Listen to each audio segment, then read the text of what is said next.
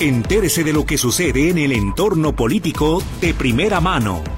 Está usted en Política en Directo.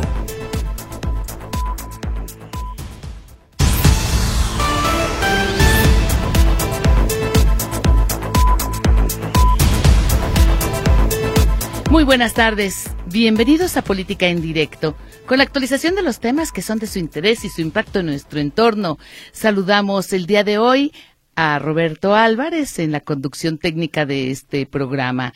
Saludamos a Berenice Flores, ella ya atiende líneas telefónicas a los desvelados, a quienes nos siguen en vivo en estos momentos, ya sea a través de la internet o a través del 1150 en la banda de AM de su radio. Gracias a todos por su compañía. Comenzamos como todos los jueves con la participación de nuestro colaborador. Es el académico Jorge Rocha Quintero, doctor en estudios científicos sociales en la línea de investigación política y Sociedad en el ITESO. ¿Cómo está Jorge Rocha? Muy buenas tardes. Hoy interesados en escuchar su opinión de entrada sobre el veto de Morena a la elección de Signalab del ITESO, este laboratorio de innovación, respecto a su participación en lo que será el primer debate de los candidatos a la presidencia. Buenas tardes.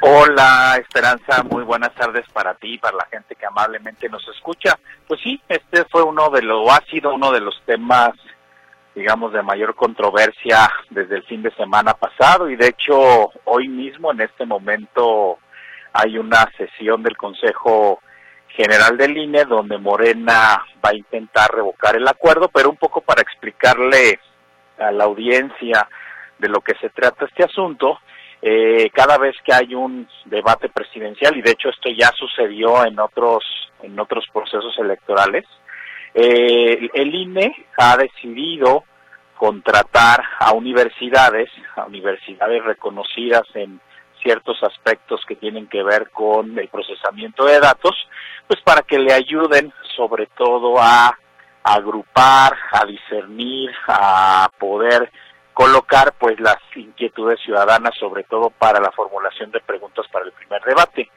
Eh, hace unas semanas el Instituto Nacional Electoral, pues invitó a varias universidades, entre ellas el ITESO, al laboratorio Signal Lab del ITESO, para concursar precisamente para hacer esta labor en el primer debate. ¿Por qué se invitó a Signal Lab? Porque ya había hecho esta labor en, lo, en el último debate del proceso electoral federal pasado, en 2018, cuando precisamente el presidente López Obrador fue elegido para, para, para tener la titularidad del Poder Ejecutivo Federal. Entonces, digamos, era una instancia ya conocida, que había hecho un buen trabajo, reconocido, y por esta razón fue que se le invitó.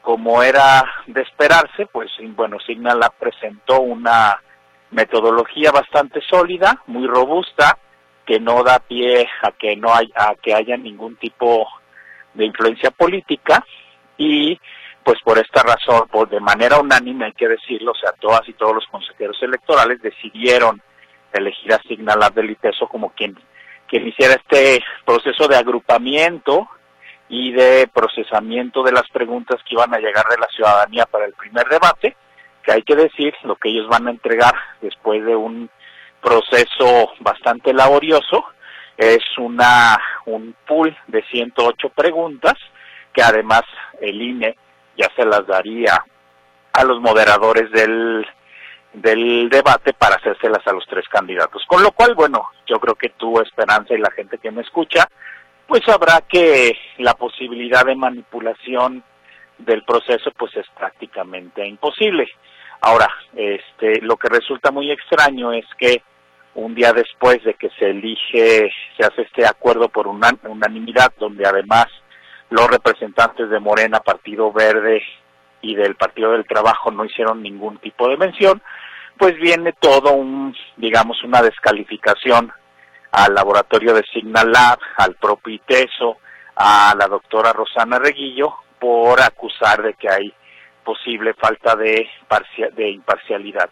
¿Esto por qué? Porque al final del día, bueno, Rosana Reguillo ha sido crítica a es al gobierno federal, obviamente crítica también a otro tipo de, de dependencias este, políticas, y esa es la razón por la que Morena como digo yo, se lleva de corbata a Rosana Reyillo, asigna la vialiteso, pues con la, aduciendo a que no va a haber esta, pues esta supuesta imparcialidad. Ahora bien, este, lo que nosotros al menos vemos en este proceso, pues es una, en el fondo me parece que lo que está es un intento de Morena de golpetear y descalificar al propio INE, a la instancia electoral, me parece que lo que está en el fondo de esta pues de este embate en contra del ITESO y del propio Consejo General, pues es ir vulnerando al árbitro electoral en un proceso que sabemos va a ser difícil, que va a ser un proceso complicado, y me parece que esto es más bien una argucia de corte de corte político, me parece que es lo que está en el fondo del debate y por ello pues está haciendo esta este proceso de descalificación, ¿no? Eh, nos parece, pues, ah, bueno, al menos desde mi punto de vista me parece preocupante que se utilicen argumentos, pues, muy poco sólidos para descalificar una metodología que es absolutamente sólida, como ya te lo decía Esperanza, y que incluso pongan en entredicho la imparcialidad y la naturalidad de una universidad que, bueno, tú la conoces, Esperanza, pues creo que se ha caracterizado por estar interesada en los problemas sociales más importantes de Jalisco y del, y del país, y no solamente interesada, una universidad interesada, sino también preocupada por proponer soluciones. Tan es así que Signala puso al servicio del Instituto Nacional Electoral pues su metodología para lograr hacer un proceso pulcro de selección de, de datos. Lo que me parece en el fondo pues es que estamos, te digo, en un proceso de polarización política donde los actores pues tratan de poner en entredicho la, digamos, la, la labor del árbitro electoral. Te digo, no sabemos en qué va a acabar el asunto. Eh, como te decía, en este momento está sesionando el Consejo General del INE, donde se tocará este punto para ver si se revoca el acuerdo, cosa que veo complicada. También eh, es posible o más bien el, Morena ya apeló ante el Tribunal Electoral, pero al ver la metodología es muy posible que este acuerdo tampoco se revoque, con lo cual, te digo, lo que se nota pues es un proceso más bien de corte estrictamente político. Entonces, digo, así las cosas, nos parece desafortunado que pues se implique a instituciones con el prestigio del ITESO, pues en rebatingas y arengas en las que francamente, digamos, lo que está de fondo, pues es el interés político Doctor Rocha Quintero, en este punto a mí sí me parece que independientemente de las filias o fobias que en su caso pudiera tener Rosana Reguillo, que habría que señalar que a quienes la conocemos es una mujer que se ha mantenido siempre crítica sin importar el signo del partido político que esté gobernando, no solo por asuntos de carácter federal, sino también lo que ocurre en la política estatal. Eh, no debería quedar a salvo precisamente el rigor metodológico y que se puso a prueba en la elección del 2018. Es decir, que aun cuando se pueda quejar Morena con los supuestos eh, posteos con los que busca acreditar a unas simpatías hacia Xochitl Galvez y una actitud en contra de la 4T, no sería suficiente si se comprobara como para decir no va a este laboratorio. No, mira, Esperanza, por supuesto. O sea, aquí el problema es que hay un desdén al conocimiento científico como bien lo decías, además no es una metodología, digamos, no probada. Esa ya funcionó en un debate presidencial donde actuó el que ahora es presidente de este, de este país, con lo cual, digamos, hay una prueba ya, de evidencia, una evidencia contundente de que esta metodología pues no favorece ni perjudica a priori a los candidatos o candidatas, más bien ellos mismos son los que pues, se perjudican con su forma de actuar, pero eso ya es digamos, eso ya es harina de otro costal. Pero te digo, a mí lo que me, me parece muy lamentable de Morena, pues es que estén haciendo esta descalificación de metodologías sólidas del conocimiento científico, que pongan en entredicho la solvencia académica y moral de una universidad que, como sabes, tiene pues ya va para 70 años queriendo hacer mejor la vida de las y los jaliscienses y por supuesto de las y los mexicanos.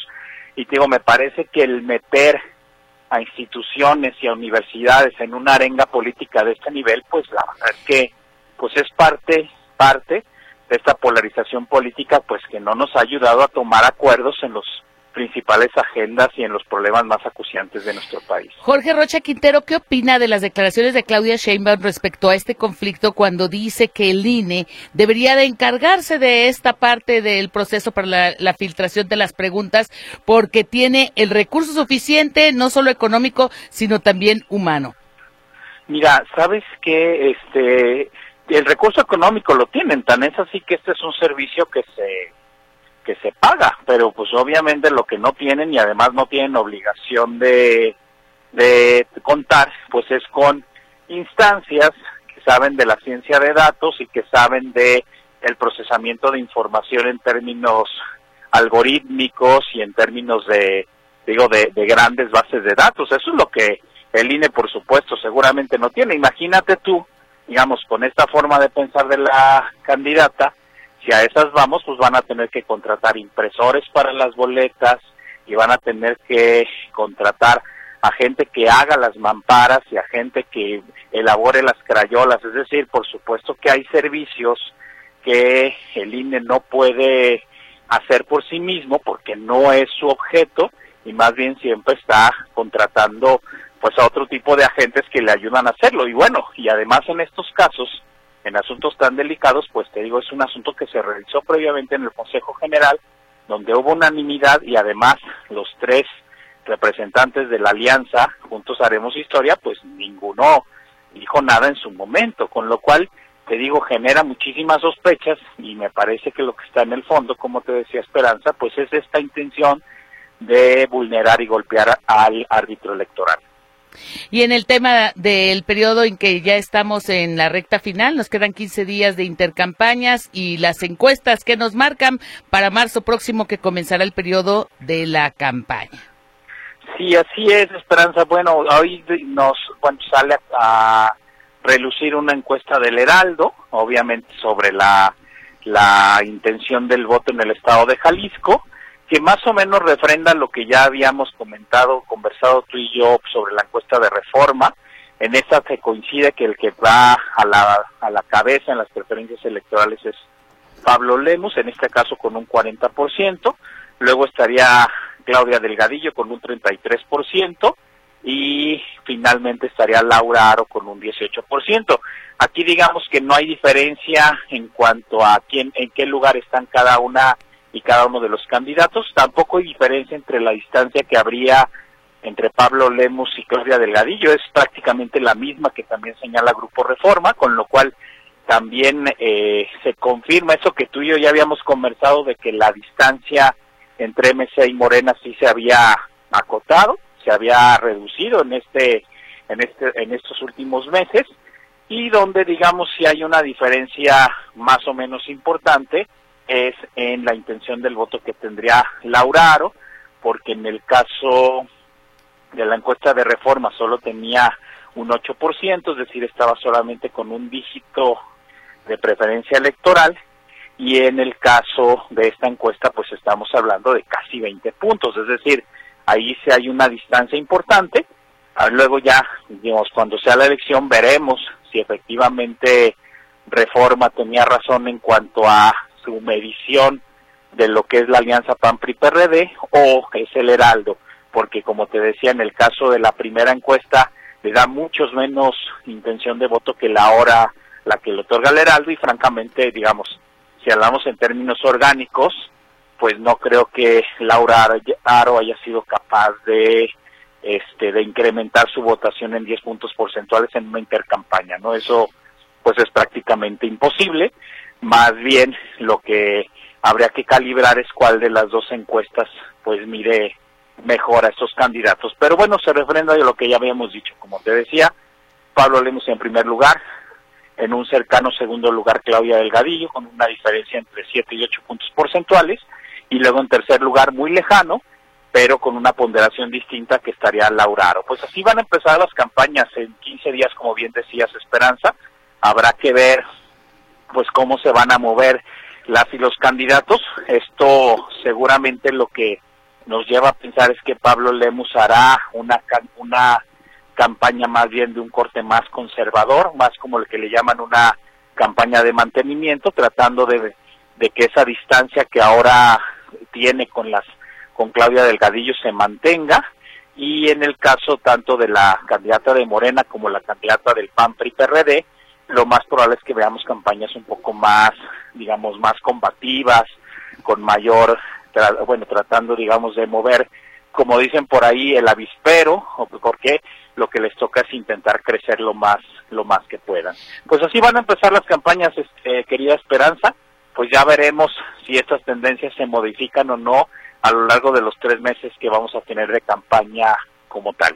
En la política no hay casualidades. Me gustaría conocer su opinión ahora que nos menciona de esta encuesta del Heraldo y el puntaje con el que aparece en su tercer lugar la candidata de PRI, PAN y PRD, Laura Aro, a la gubernatura. Lo que está pasando y lo que se anuncia, incluso ya se publica en varios medios locales, respecto a que organizaciones se suman a la campaña de Lemus, apoyarán a Xochil Gálvez en lo federal y a Pablo Lemus en lo local, organizaciones ligadas al PRI. Concretamente, el diario informador da eh, a conocer declaraciones de Salvador Cosio Gaona, dirigente de la organización Confío en México, y que también habría que entender que la reacción de que no fue incluida su hermana y eh, eh, los priistas inconformes con este tema. Pero mire, doctor, me tocó ayer en un restaurante de Providencia escuchar al menos unos 15, 15 sujetos, la mayoría hombres de más de 50, 60 y 70 años de edad, en ese rango de edad estaban, priistas, que estaban escuchando con atención algo que parecía una especie de instrucción, que les decían cómo se iba a votar y les explicaban y justificaban que Laura Aro era un buen perfil, una buena candidata, pero ante el crecimiento de Morena no quedaba otra más que apoyar a Pablo Lemus, que era la única opción y que incluso estaría tomando en cuenta algunos de los intereses de estos grupos ligados al PRI para considerar en su campaña. Sí, mira, probablemente, a ver, eh, aquí hay un fenómeno que ha pasado en Jalisco que luego parece que se nos olvida, y es que el voto de las y los jaliscienses es más sofisticado. ¿Eso qué significa? Que la gente sí tiende a cruzar el voto. Ya pasó en 2018, tú bien recordarás que en aquel momento eh, la, la campaña presidencial en Jalisco la ganó López Obrador, la campaña gobernador la ganó Enrique Alfaro y el senador más votado que luego no entró por la, el tema de las alianzas fue Pedro Kumamoto. Entonces, claramente pues había un voto eh, muy muy diferenciado porque fue en las tres principales eh, digamos elecciones la gente tendió a votar diferente más bien eh, atendiendo más al personaje que a la persona. Y acá más bien creo que la intención de estos grupos pues es hacer un voto cruzado distinto que sería precisamente por Pablo Lemus en términos de la gobernatura, pero pensando, pensando que en la lógica nacional debería de ser Xochitl Gálvez, que bueno, hay que decirlo, en la encuesta de reforma sí se mide esta intención del voto, a mí me sorprendió, como ya lo habíamos comentado, que solo tuviera un 23% de preferencias electorales, cosa que para ser el estado de Jalisco a mí me parecía un poco baja, ¿no? A lo mejor también por eso surge esta preocupación de querer hacer este voto cruzado entre Xochil Gálvez y Pablo Lemos. Pero bueno, tú bien lo dijiste, Esperanza, en estas cosas nada está escrito y pues ya veremos a ver pues finalmente quiénes ganan y quiénes pierden.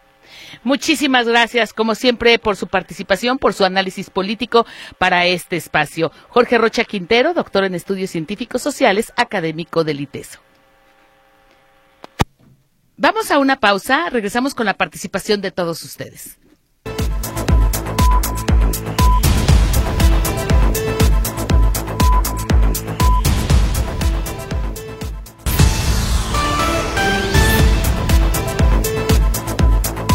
Continuamos en Política en Directo. La coalición Juntos Sigamos Haciendo Historia anunció a las personas que estarán buscando una, una posición en las diputaciones federales es decir, a quienes está enlistando como candidatos o candidatas. La lista es de 17 que han anunciado buscar 17 de los 20 distritos electorales que conforman nuestra entidad. Queda solamente pendiente conocer los nombres de quienes estarán buscando la diputación por los distritos 11, con cabecera en Guadalajara, 18, con la cabecera en Autlán de Navarro y el 20 con cabecera en Tonalá. En la lista destacan los nombres de Fabio Castellano y Bruno Blancas. Actualmente son legisladores federales por Jalisco. Ellos buscarán la reelección en los distritos 9 de Guadalajara y 5 de Puerto Vallarta respectivamente, por el 9 Fabio y por el 5 Bruno. La diputada local de Morena, Claudia García, será la representante de la coalición encabezada por su partido para buscar el distrito 7 con cabecera en Tonalá. Así es de que renuncia, no estará buscando ser eh, votada como candidata a la alcaldía tonalteca. Clara Cárdenas quien fue una de las aspirantes a la gubernatura del estado por el partido, va a buscar ser diputada por el distrito 19 de Ciudad Guzmán y José Luis Sánchez, dirigente estatal del Partido del Trabajo, será el representante de la coalición en el distrito 13 de Tlaquepaque. La cabecera es en Santa María Tequepexpan. Estas serán las personas candidatas y la lista pues es de 17 nombres en los distritos que ya les mencioné a usted. Si tiene interés en conocer en particular de algún distrito, de algún punto, pregúntelo y aquí con todo gusto se lo damos a conocer. Tenemos varios comentarios, reacciones y sobre todo me encanta que haya interés a la participación del doctor Jorge Rocha Quintero. Hay puntos de vista diferentes y le doy lectura a algunos de ellos. Por ejemplo, dice Lorena García, para el invitado, para el analista político, me parece que está mal en sus números. Yo he asistido a reuniones respecto a Y a Claudia y por supuesto que hay más, más en favor de Claudia Sheinbaum. En el caso de Laura Aro, la candidata de PRI, PAN y PRD va muy bajo, muy lejos de lo que puede mencionarse y aquí eh, la última respuesta es importante considerar que la tiene el pueblo el día de la elección. Esperanza, buenas tardes. Me, no se identifican. Le voy a pedir que me ponga su nombre. Ah, es Sergio Palafox. Dice que le parece una burla la multa que le impusieron a Samuel García por actos anticipados de campaña. Dice que debió ser de millones. Y mire, para que usted tenga ideas y me escuche en este momento a propósito de esta multa que critica el señor Palafox, la sala regional especializada del Tribunal Electoral del Poder Judicial de la Federación impuso una multa, escuche con atención el monto, 10 mil pesos, poquito más de 10 mil pesos al gobernador de Nuevo León, Samuel García, por actos anticipados de precampaña y campaña cuando buscaba él ser el candidato a la presidencia de la República.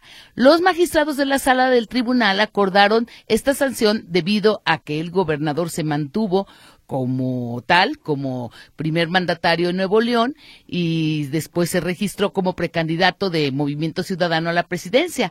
El tribunal consideró que realizó declaraciones ilegales por estar siendo gobernador y ya haberse anotado como aspirante a esta posición y también turnó el caso al Congreso local, al Congreso de Nuevo León, para que, por su parte, determine la sanción a que haya lugar. ¿Qué opinión le merece? Bueno, pues aquí estamos pendientes de sus reacciones. Don Lucio Becerra nos escribe por Telegram para decir, ¿me podrías decir quiénes quedaron como candidatos a diputados federales de los distritos 4, 6 y 10 de Zapopan? Con todo gusto, en un momento se los digo. Don Lucio, Luis Robles dice el domingo, Lencho Córdoba amenaza con una marcha rosa en favor de Xochitl. ¿Ya se habrá acabado los 11 millones que se autoasignó como finiquito por terminar su periodo? De dónde habrá tanto dinero, 270 mil pesos de sueldo mensual que estaba recibiendo como autoasignación. Tache contra Ciro, Tache contra Lorenzo Córdoba, escribe Sergio González, en tanto que Luis Rodríguez dice que también están angostando la calle Alameda y Monte Cáucaso, haciendo orejas en las esquinas. Alguien que participa con relación a la infraestructura urbana y pues a aquellos que no están muy de acuerdo con que se privilegie tanta instalación de volardos o algunas eh, novedades en cuanto al diseño en las vialidades que va en perjuicio del ciudadano. Luis Martínez dice, su colaboración Jorge Rocha me parece que es afín al panismo. No dice nada en contra de este partido, contra la derecha, sin embargo sí le tira a Morena. Carmen Prisú dice, cuando entrevistaron a Hamlet García Almaguer de Morena, yo no escuché en ningún momento que él se dirigiera mal hacia el ITESO, solamente habló de la coordinadora de Signalab, de Rosana Reguillo. Nunca estuvo en contra del ITESO. Roberto Martínez, qué lástima escuchar a López Obrador que la manifestación de los camioneros es por algo politiquero, qué lástima, qué presidente tan idiático tenemos. Blanca Salcido, el presidente habla de que está harto yo y en realidad nos tiene hartos porque él es el que le echa la culpa a todos por lo que ocurre. La gente debe pensar muy bien y analizar lo que está ocurriendo. También participa Champion Alcalá diciendo que el doctor Jorge Rocha Quintero le parece que no, no, se ha dado cuenta de lo que pasa en la coalición Juntos Haremos Historia. Ellos van a ganar las elecciones. Morena va a refrendar el triunfo. Bueno, en ningún momento expresó una opinión a favor de un grupo o de otro. Simplemente hizo referencia a las encuestas. Y tenemos participación de alguien que me dice de un ejido de Tlajomulco de Zúñiga, eh, dice que hay un verdadero problema para recoger la tarjeta de bienestar para las personas de más de 65 años. Dice que estuvieron en las oficinas de bienestar en Lerdo de Tejada, un dolor de cabeza, los tratan mal, un tono áspero de los empleados, como si la gente no entendiera. Y el caso es que vive en Tlajomulco, precisamente en esta zona, buscó la fecha de entrega de la credencial y resulta que tenía que ir a una casa ejidal, precisamente en San Miguel Cuyutlán. Fue a verificar la dirección y el teléfono y la secretaria de la casa ejidal desconoce que esté siendo ubicado este domicilio para reponer la tarjeta. Regresó a las oficinas aquí en Guadalajara, en Lerdo de Tejada, y dice que de plano recibió un regaño. Hasta me trataron como ignorante y otras cosas más o peores, allí tendré que ir a recoger mañana desde Guadalajara, San Miguel, Cuyutlán, a ver si tienen mi tarjeta. En fin, nos habla de todo un peregrinar para ir a recoger la tarjeta de bienestar. No, Luis Estrada pregunta sobre los candidatos a diputado local por el Distrito 1. Vamos a hacer una pausa, regreso con las dos preguntas que me hicieron relacionada con la lista de los 17 que ya se definieron para una diputación por la coalición eh, seguimos haciendo historia. No le cambie, estamos en Política en Directo, regresamos de inmediato.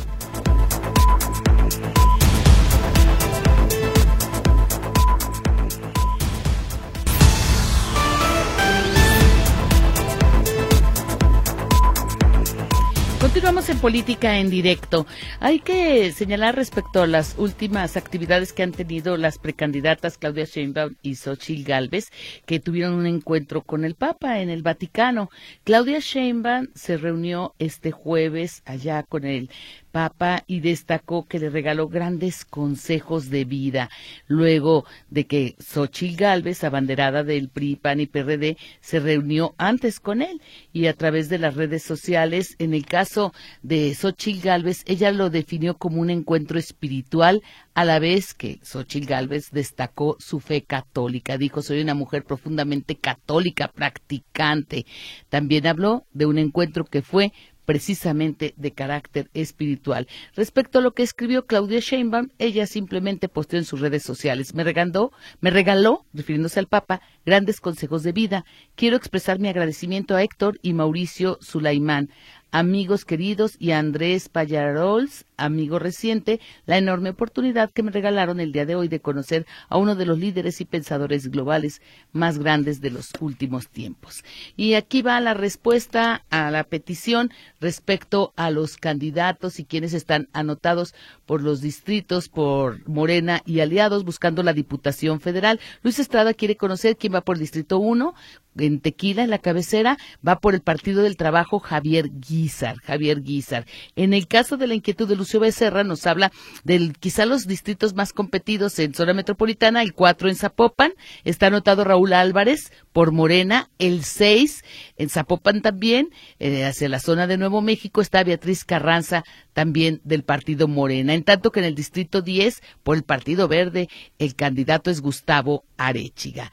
Más participación vía telefónica, Guillermina Valdés Ponce dice que le parece que la colaboración del comentario político de los días jueves con el académico del ITESO está cargada en favor del bloque PRI, PAN y PRD en la oposición. Dice en lo particular Guillermina que a ella le cae muy mal la precandidata Xochil Gálvez. Luis Estrada también se comunica, ya está la respuesta, don Luis Estrada, es el señor Guizar, el que va por el Distrito 1 a la Diputación Federal por los aliados. Ayer me enviaron imágenes relacionadas con una gran cantidad de cable hecho maraña, enredado en Huescarán y Alameda, en la colonia Independencia. De nueva cuenta me mandan la fotografía y dicen, está toda la calle, es una porquería, exagerada en las banquetas, dentro de alcantarillas, y dice los gobernantes buscan dónde invertir y llevarse incluso la mitad de lo que supuestamente invierten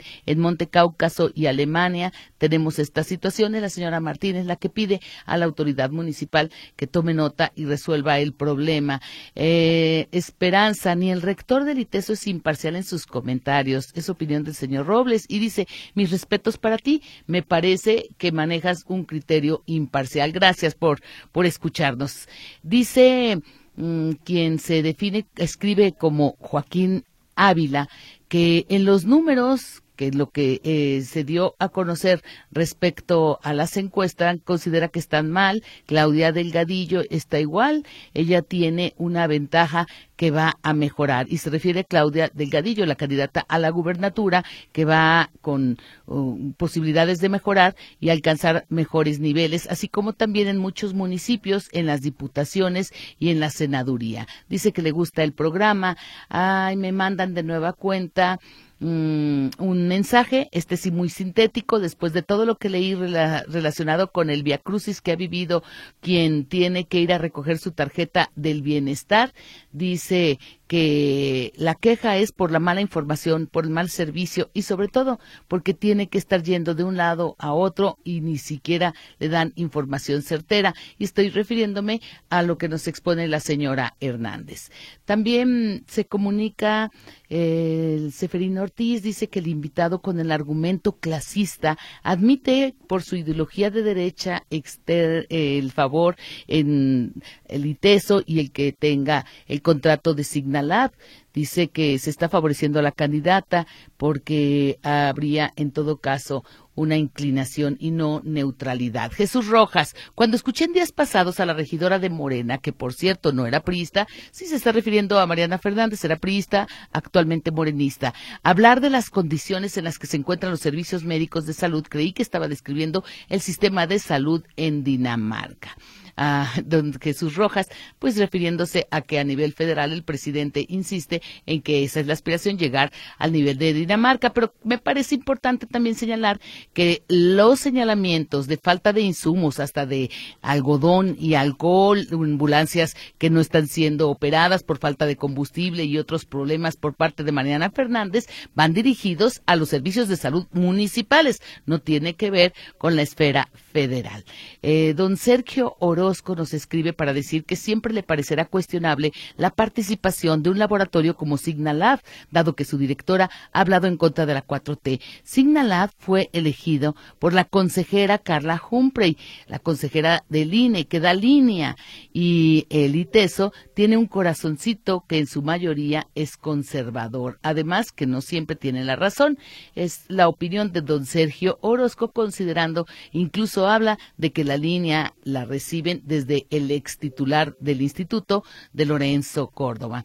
Diego Díaz, deberíamos sumarnos a lo que algunos llaman el caos y protestar como ciudadanos por la inseguridad, no solo en las carreteras y como el presidente está bien resguardado en, en Palacio Nacional, simple y sencillamente que mueran los demás. Isabel Carranza dice los manifestantes van rumbo a Chapala. Ahorita están a la altura de los últimos estacionamientos en la carretera. Y es que Isabel Carranza se está refiriendo a la protesta de transportistas que han colapsado la vialidad en la carretera Chapala. Nuestro compañero reportero Héctor Escamilla nos dio cuenta de la manifestación en esta zona. La demanda de los inconformes es buscar mejores condiciones de seguridad en todas las vialidades del país y la caravana la realizaron a baja velocidad. El contingente está conformado por alrededor de 60 unidades y cerca de 100 operadores.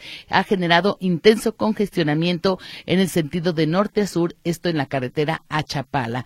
Un embotellamiento en la bajada del Tapatío que también impacta al periférico sur, era lo que nos reportaba nuestro compañero Héctor Escamilla hace unos momentos, un contingente que estará llegando al aeropuerto para después dirigirse al centro de distribución de la empresa Walmart para retornar al punto de reunión, esto es en periférico y carretera a Chapala. Gracias pues por su reporte porque nos precisan que en este justo momento en que doy lectura al mensaje están a la altura de los estacionamientos de la carretera allá precisamente en los últimos estacionamientos que hay en la carretera hacia Chapala. Es momento de hacer la última pausa. Regreso con más participación de todos ustedes.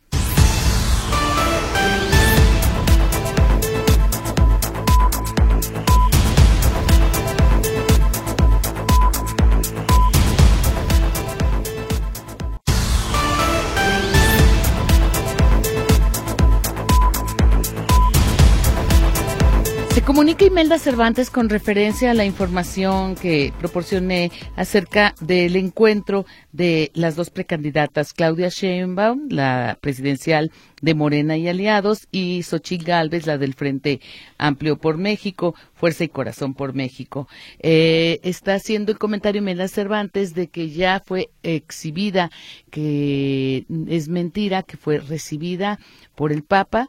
Eh, Azucena Oresti y otros periodistas están señalando que no fue tal. Sin embargo, yo le quiero mencionar a Imelda que sí se manejan imágenes del encuentro. Ya en todo caso sería eh, situación de que aclararan desde el propio Vaticano si se trata de imágenes truqueadas. Pero bueno, Ahí está la información. Raúl Castro dice que a las policías municipales el presidente les quitó presupuesto y quedaron sumamente vulnerables a servicio, a merced de los delincuentes. Dice que la política de abrazos y no balazos, el ejército, la Guardia Nacional, ha entregado la seguridad del país, no hace nada, por eso cada día hay matanzas, eh, hay necesidad de controlar y el presidente por eso se expone siempre en contra del poder judicial, entre otras cosas. Mire, a mí me parece muy relevante que hoy hablemos de lo que ocurrió con los obispos en una reunión que tuvieron con líderes de la delincuencia organizada en el estado de Guerrero, porque los obispos de esta entidad buscaban una tregua con la intención de pacificar Guerrero. Son los cuatro obispos los que se reunieron con líderes de grupos criminales y no hubo resultados, porque de acuerdo a lo que expresó el propio obispo de la diócesis de Chilpancingo, Chilapa, José de Jesús González Hernández, a los líderes de la delincuencia lo que les interesa es el dinero, el territorio y el poder. Al término de una celebración eucarística con motivo de la imposición de ceniza del día de ayer, el obispo respondió a preguntas de los reporteros y dijo que sí tuvieron una reunión que fue por separado en distintos momentos y con diversos líderes del crimen organizado. Esto fue antes de que se agudizara la violencia que se está viviendo en el Estado. La intención era buscar una tregua, pero explicó que no fue posible por el reparto del territorio. Así declaró. Es increíble lo que estamos viviendo con respecto a la delincuencia. Y bueno, esto ha traído también reacciones. Incluso el presidente de la República fue cuestionado sobre la reunión. No gustó mucho la respuesta porque el presidente dijo que estaba bien, que veía muy bien que se reunieran, eh, aunque después dijo que no estaba de acuerdo en que se buscaran negociaciones de este tipo. El presidente da el visto bueno a las reuniones que han llevado a cabo los ministros de la Iglesia, en este caso los obispos de Guerrero. Sin embargo, consideró como eh, el indebido, pues que se llegue a negociaciones. Reiteró que él no es un fascista, que él sigue con la idea de que la violencia no se combate con la violencia. Dice que la jaula, aunque sea de oro, no deja de ser prisión y bueno, acerca también de las posturas de quienes piden que se endurezcan las penas a los dirigentes de los cárteles. Dijo que en el gobierno federal que le encabeza ven muy bien las reuniones y ahí va la aclaración en forma textual. Nada más que nada de acuerdos que signifiquen conceder impunidad, privilegios, licencias para robar, pero el que quiere abandonar ese infierno, como dice la canción, esto dijo el presidente, la jaula, aunque sea de oro, no deja de ser prisión, lo puede hacer. Eso fue lo que expresó al respecto. También el presidente se manifestó en contra de los que se están eh, volcando por los diferentes puntos del país. Líderes de grupos de transporte de carga considera que se ha politizado el asunto. Es otra de las declaraciones que el día de hoy destacan, lo mismo que la que hace con referencia a los abogados de las familias de los normalistas, de los 43 normalistas de Ayotzinapa. Dijo, son corruptos como los políticos que se fueron y consideró que el caso está no solo enmarañado, sino también politizado. Y antes de despedirnos, comentar que la presidenta de la Comisión Nacional de los Derechos Humanos, Rosario Piedra Ibarra, hizo un llamado a las aspirantes y al aspirante a la presidencia a que sus campañas estén centradas en un debate de ideas y no de descalificaciones y de escenarios catastrofistas. Encabezó la presentación de un libro, el libro del pronunciamiento sobre el, el, debe, el deber de prevenir y de erradicar las diversas manifestaciones de violencia política en un contexto del ejercicio de los derechos político-electorales. Elementos para entender la violencia política y cómo erradicarla. Allí es donde la titular de la Comisión Nacional de Derechos Humanos hace un llamado también a las autoridades electorales para evitar contribuir, incitar, obviar o admitir conductas que sigan perpetuando las diversas manifestaciones de violencia política y que no se ensucien las campañas y las elecciones con mentiras y con campañas negras. Armando Martínez, gracias por participar. Dice que invitan a participar, no leo los mensajes, pero este es el único que me ha llegado de usted por el día de hoy, en tanto que el joven David Díaz dice que desmienten de inmediato a Xochitl Gálvez con su mentira de que estuvo con el Papa y que la recibió. No hay fotos por ser una reunión privada. En cambio, Miguel Torruco sí saca fotos del Papa.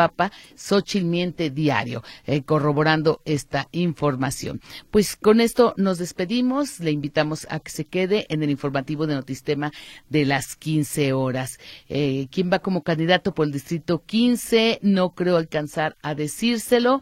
Y bueno, gracias a quienes me están mandando mensajes y buenos deseos, así como imágenes muy alentadoras. El distrito 15 va por la barca María Nelly Muñoz de Morena.